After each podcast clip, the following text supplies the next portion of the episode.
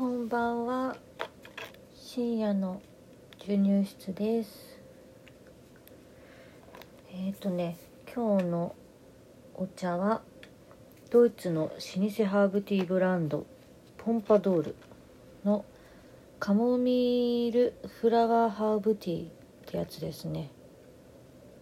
カフェインゼロ100%ナチュラル。カモミールは結構妊婦の時によく飲んでました。なんかちょっとしょっぱい感じじゃないですか？違う？なんかねしょっぱい感じが後味美味しいなと思ってんだけど。熱い。そうですね。今日何の話をなんか病院の話でも。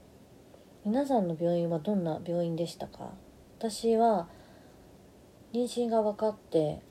まあなんかきっと家の近くの病院にしようかなとは思ってたんですけど里帰り出産とかも考えてなかったんでで、まあ、先に友達あ、まあ、電話した友達がいてでその子も2人産んでたんだけどその子が「もうお金高くてもいいから少し絶対個室の方がいいよ」って言われてもう真っ先にそれを言われたんですよ。なのでまあもう分かんないけどそのまま鵜呑みにして、まあ、結局個室のところというかまあ個室しかない病院だったんだけどたまたまね家の近く。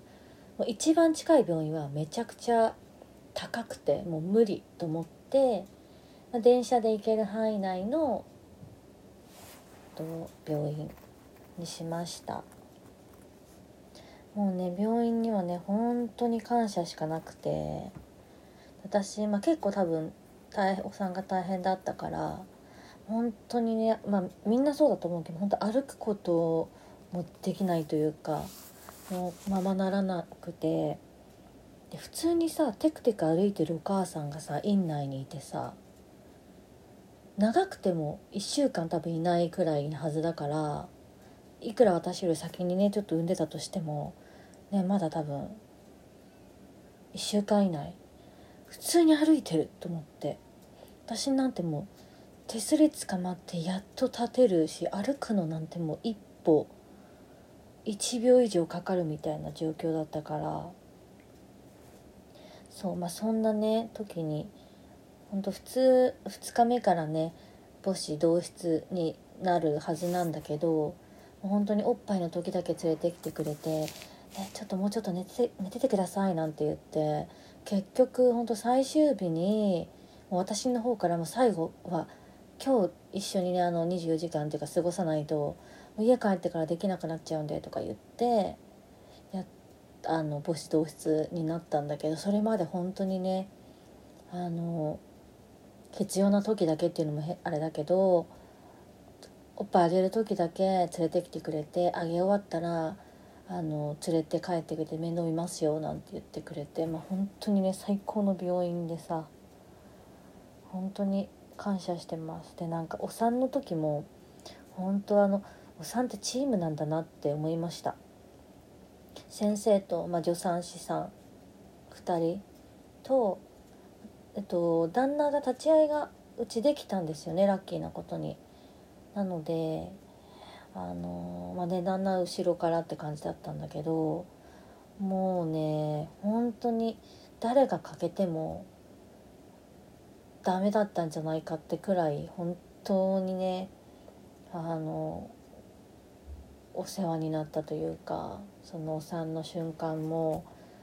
ね、なんかもう感謝してもしきれないしもういつかね子供が大きくなったら本当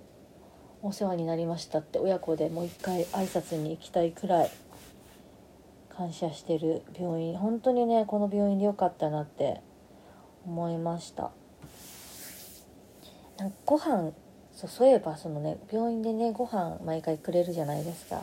でご飯をね持ってきてくれて下げてくれるおばちゃんがまああのシフトだからいろんな別々の人だったりするんだけどいてでも私本当にその体がしんどすぎても寝ることしかできなかったのねだからでも食べない体力つかないからもう無理やり起きて食べるんだけどやっぱもう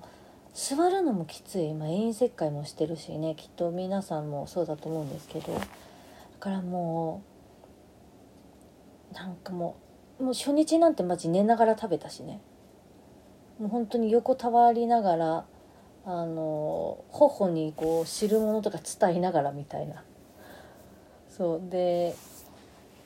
毎回ね時間以内に食べれないからおばちゃん来てくれるんだけど「すいませんまだちょっとまだです」とか言って。であの夕ご飯の時間になってやっとお昼のあれ下げるくらい、まあ、ちょっと大げさだけど、まあ、そのくらいマジで食べるのが遅くてっていうねことがあってなんかもう多分あれ絶対裏であいつ201だったかな。201のあいつまだいつも食べるの遅くない？とか言って 絶対言われてたんじゃないかなって思いました。そうね。私あの病院に入院したことが今までなくてありがたいことに今回の出産で初めて病院に入院っていう形だったんだけどあのまあねあの本当に快適でもうあの退院したくなかったんですよね。至れり尽くせりだったしもちろんねそんなのずっとできないの分かってるんだけど本当に周りの助産師さんも皆さんマジでいい人だったし病院は快適だしやっぱりねなんかこうあった時にすぐ頼りになる人というかね聞いたりする人がいてくれるって本当に心強いじゃないですかだからあのねなんかもうやっぱすごく大切な思い出というかあのベッドから見える景色とか、ね、別にそんなに大きな部屋でもないんだけどなんだろうねすごい落ち着くんですよね。で深夜にさあのお茶飲み放題みたいな感じだからさお茶をこう取りに行ったりとかしんどい体でね。でもなんかでも昼も夜もさ逆転っていうかもう何時だかも分かんないわけ。まあ、あの旦那がね夕方面会に来てくれるんだけどそこで分かるね、まあ、あの夕方だって思うんだけどなんかもうずっと寝てたりとかさするからもうなんかいつが深夜でいつが朝でみたいな。分かんない。状況だったんだけどなんかねあの子優しい時間というかすごく大変なはずなのに時間がね早いようででもなんかすごくゆっくり流れててなんかねあの景色は多分一生忘れないなって思いますね。皆さんの病院はでの思い出とかあるかななんかねそんなこともいろいろ聞きたいななんて思ってます。他はね全然病院も関係なければ全く何も関係ないんだけど私昔小学生の頃にあのコンビニの万引きの濡れ衣を着せられたことがあってあの私当時プールに通ってたんですよ。で男友達、まあの幼なじみの男の子とバスで行って帰ってきていつもだったらすぐ家に帰るんだけどその日たまたまねコンビニにね寄ろうってなってコンビニに寄ってあの本の立ち読みしてたの。オレンジページ。もう今でも忘れないんだけど。なんかいろいろレシピ書いてあってさ。で読んでてちょっと遅くなっちゃったの。もう1時間ぐらいほんと遅くなっちゃって、まあ、家の近くのコンビニなんだけど。で家にね帰いざ帰ったらドアの、まあ、ピンポン鳴らしてさドア開くじゃないですか。お母さんが開けてくれて。そしたら「ね万引きした」とか言って家に入る前にもうドアのところね「ね万引きした」とか言って言われて「は?」みたいな。で「いやしてないけど」とか言って。でじゃあなんでこんなに遅いの？って言われて「あ今コンビニに出た何々君と」って言って「それ本当?」って言われて「いや全然本当だしあの聞いてもいいよ」っつって「あそう。じゃあまあとりあえず入って」とか言われて。で何事かと思ったらあの私小学校ちょっと越境してたんであのバスで、まあ、行った先にあった小学校だったんだけどそのね小学校のねちょっとまた近くのコンビニ。だから私の自分の家の近所ではないのね。でもう家からだったら15分ぐらいバスで行ったところのコンビニで私が万引きをしたっていう電話が入ったらしいコンビニからとか警察から。でえっ？てなって。でちょうどそんなことしてたら私が帰ってきて遅いし帰りも。で万引きしたって思われて。でいやしてないしそんなとこにいないんだけどってなって「へえ」みたいな。でも警察が言ってたよみたいな。私の名前。でもうちに電話かかってくるくらいだからね。でお母さんが「ちょっとじゃあとりあえず呼び出されたから行ってくる」って言って、まあ、そのねコンビニにその子もいるっていう